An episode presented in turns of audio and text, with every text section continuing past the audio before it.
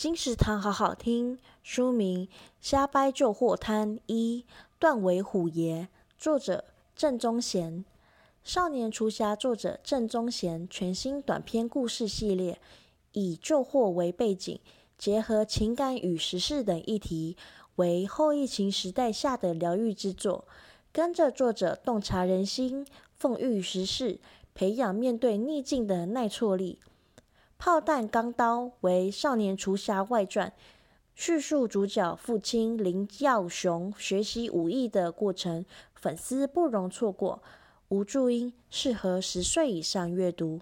金石堂强力推荐书《瞎掰旧货摊一断尾虎爷》，由亲子天下出版。二零二二年三月，金石堂陪你听书聊书。